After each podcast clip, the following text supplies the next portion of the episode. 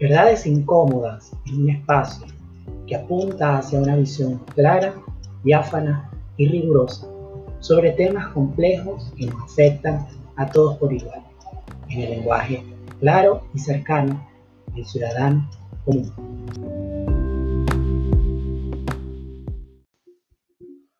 Hola, me abrazo para ti. Estos días han estado, han sido, más que han, estado, han sido, han sido días muy duros, muy duros para todos los que estamos en la tierra de gracia. ¿Y por qué han sido días tan duros? Han sido duros porque por fin se está logrando algo que estábamos reclamando y estábamos exigiendo desde hace mucho tiempo.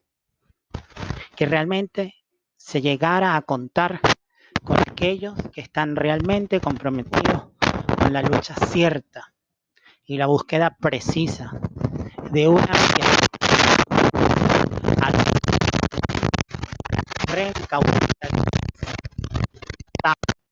de un régimen narco-militarista que ha convertido al sistema político venezolano en la administración de un cartel del narcotráfico a una democracia competitiva en América Latina. Aunque no lo creas, en Venezuela no se está juzgando eh, lo bueno o lo malo de aquello que puede representar Nicolás Maduro y toda la camarilla que está con él. En Venezuela lo que se está jugando es la diferencia, la brecha la distancia que hay entre la vida y la muerte de un país. La muerte representada por un cartel narcomilitarista, organización criminal que se encarga de llevar a cabo de nuestra Fuerza Armada Nacional, de las instituciones del Estado, para traficar, comercializar y recibir dólares de la droga o la vida representada esta vez por más del 90% de los venezolanos.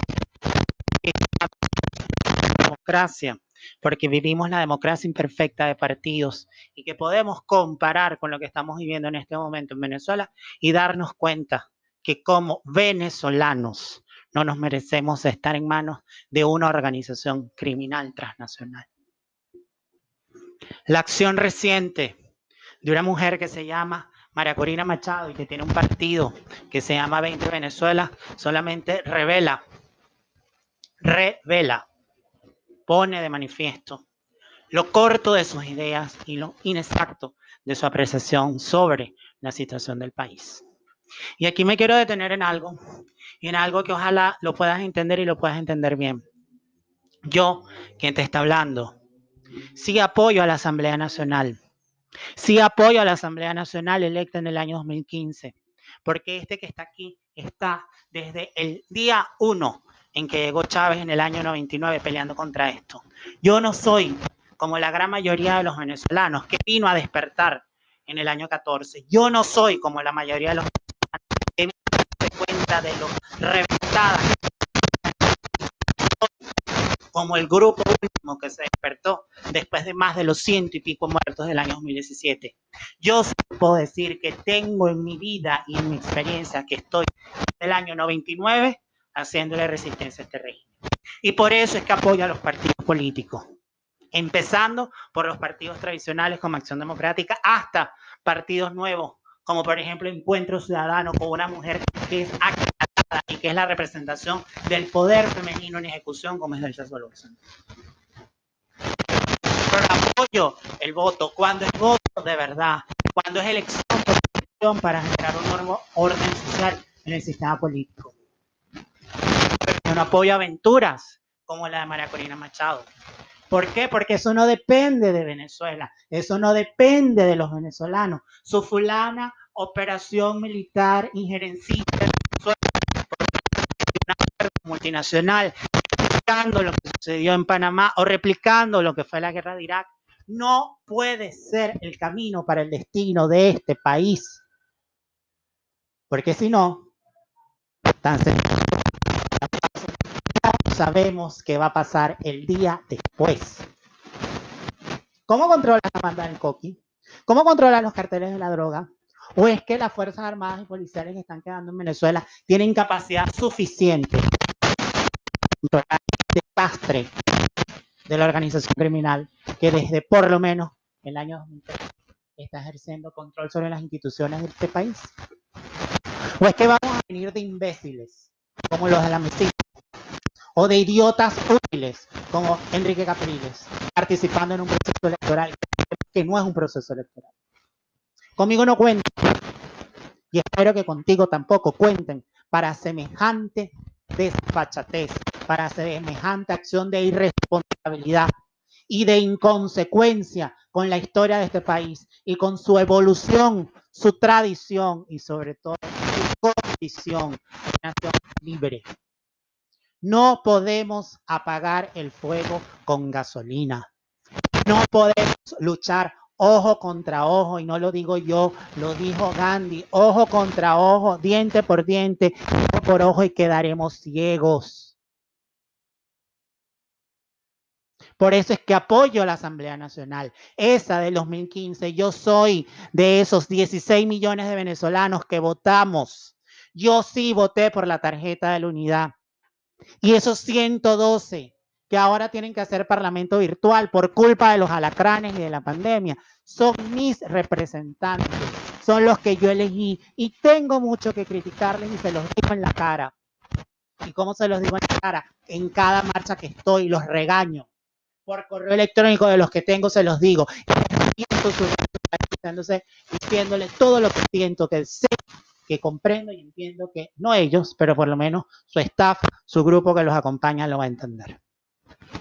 Pero no me oirás ni me verás nunca poniéndole palos a la rueda de la bicicleta de quienes luchan eficientemente por la democracia. Por eso es que apoyo a la Asamblea y todo lo que la Asamblea representa. La cabeza de la Asamblea de este momento es su presidente, que es el diputado Juan Guaidó. Cuando me piden, y te lo digo a ti de corazón, hacer equilibrio se ha logrado y se ha dejado de lograr.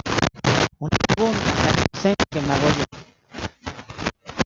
¿Qué logra ahora Asamblea Nacional con Te lo voy a poner en tres que. Y si tú no lo comprendes, tienes toda la libertad de decirme que me equivoqué. Pero si la compartes, tiene todo, tienes todo mi permiso para que esto que estás escuchando lo distribuya y lo haga llegar a donde quiera. La primera, la protección de los activos de la República fuera de Venezuela, cortándole la fuente de financiamiento legal al narcomilitarismo. Controlar Citgo, controlar las filiales de PDVSA fuera del territorio nacional. Y el control del oro de la República, eso no lo ha logrado nadie. Eso no lo logró ni Capriles, ni lo logró Rosales, ni lo logró Fulano, Sutano y Perencejo. Lo logró la Asamblea Nacional con Guaidó a la cabeza. Ya, solo por eso, chapó, me quito el sombrero.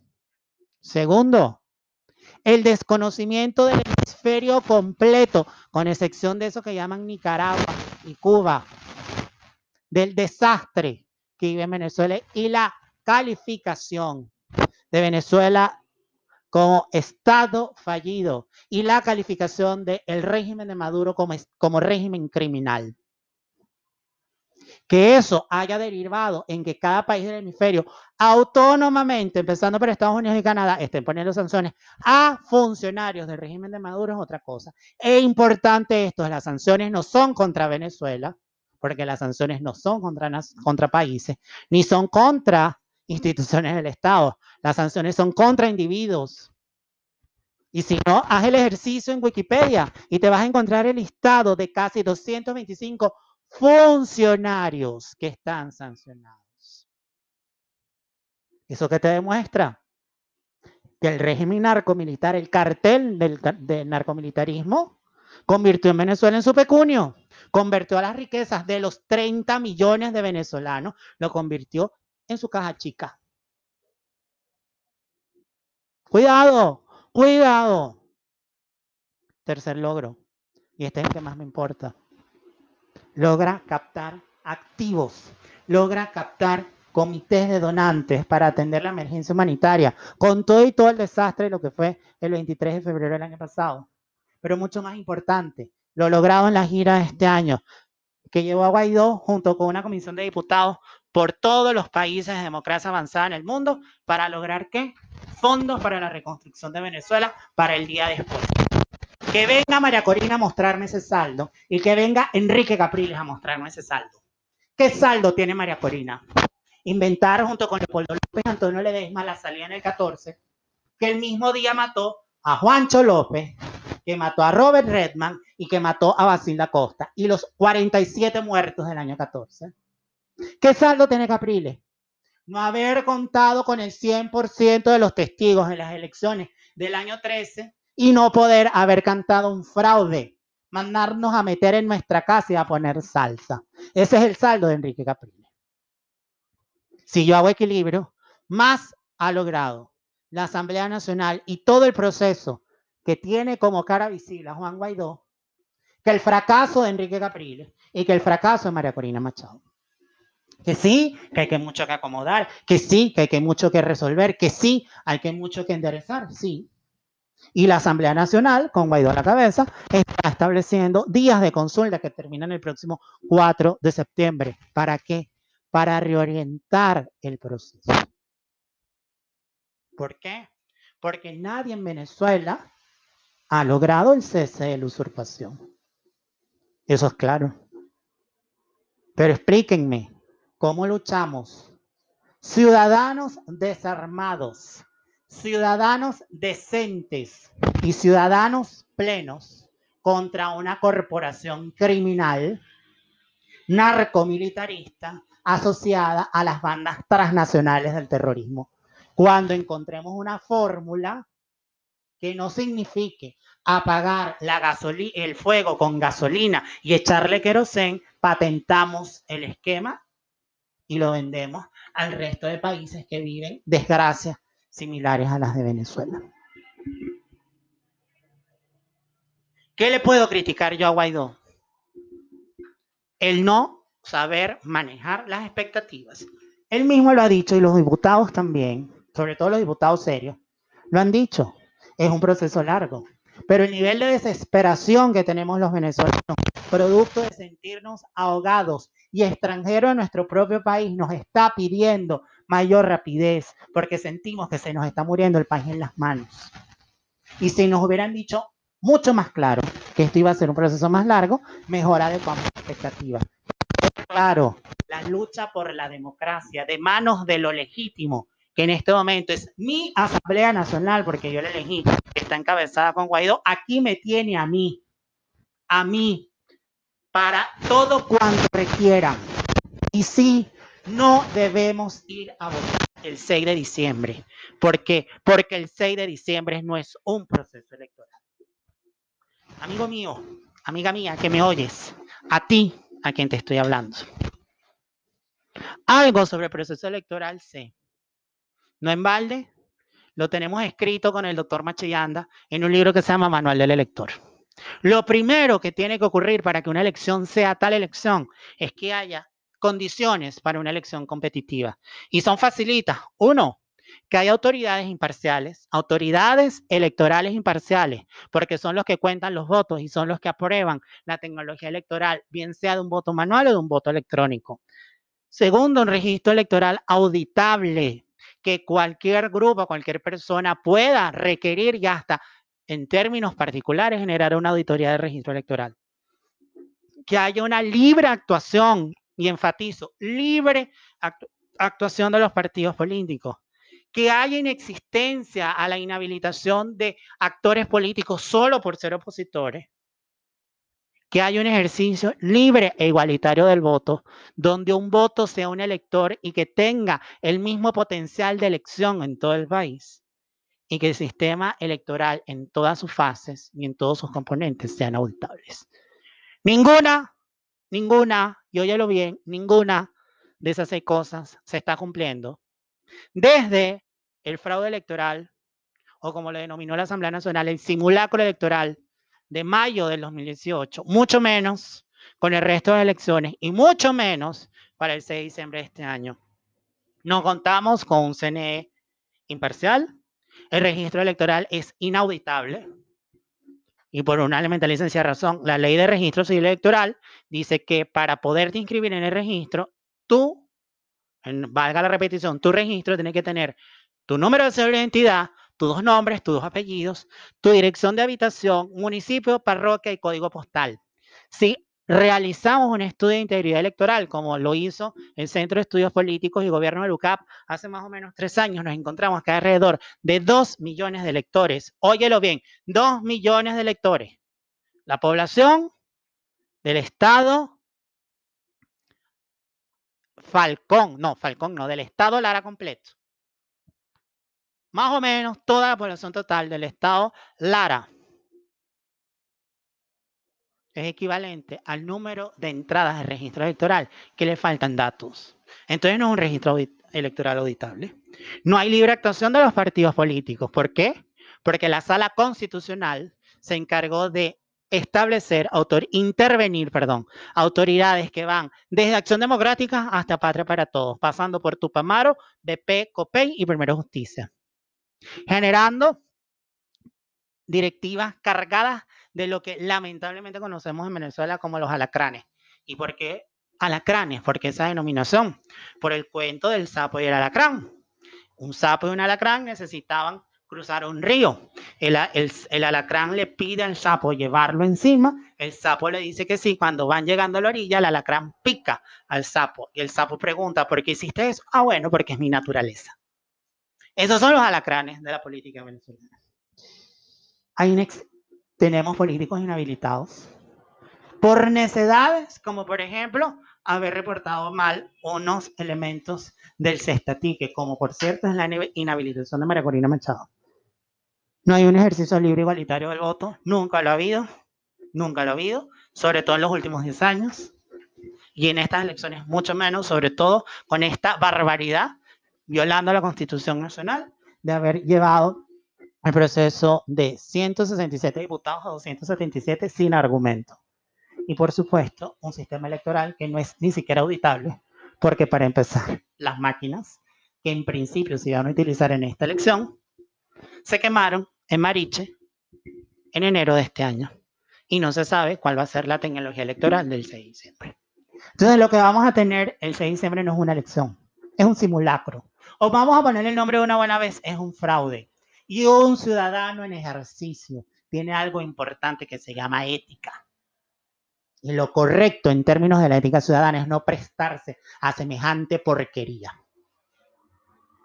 Y ni hablemos del proceso electoral, porque el proceso electoral, vuelvo, según el librito que tenemos escrito, el doctor Machigandi y yo, tiene tres fases.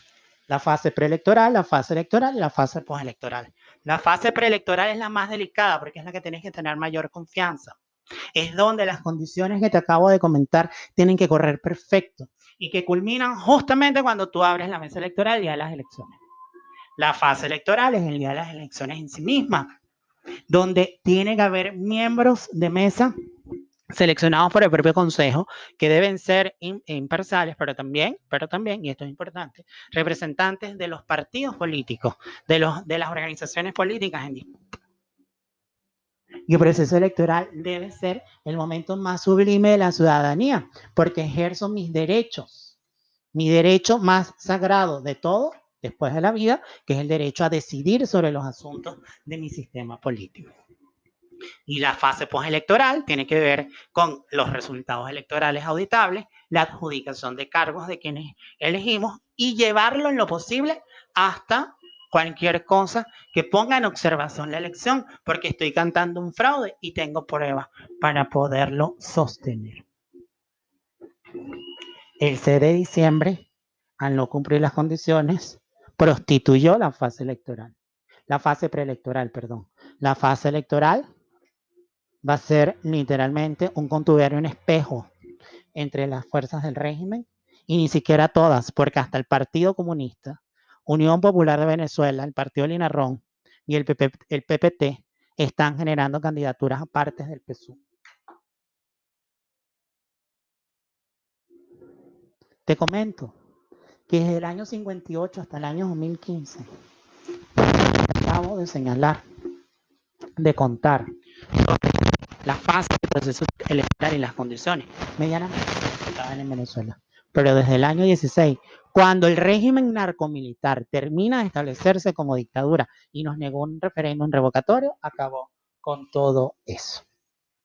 Por eso, lo ético ciudadano no es ir a votar y seguir respaldando a quienes gozan de la legitimidad que más de 16, casi 17 millones de venezolanos le dimos en diciembre de 2015. A mí no me han decepcionado.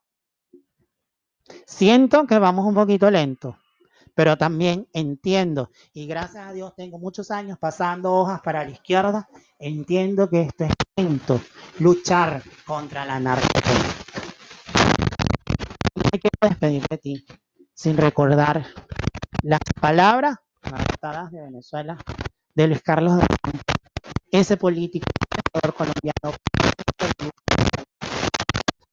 por Venezuela siempre adelante, ni un paso atrás, y lo que fuere menester sea.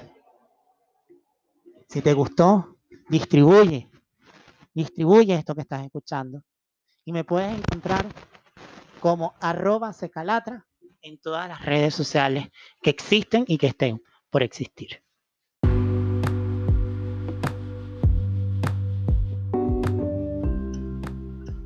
Verdades incómodas espera haber generado la inquietud, reflexión y decisión por actuar en la consolidación de un camino cierto hacia la recuperación de nuestra democracia y la consolidación de una educación de calidad y libertad.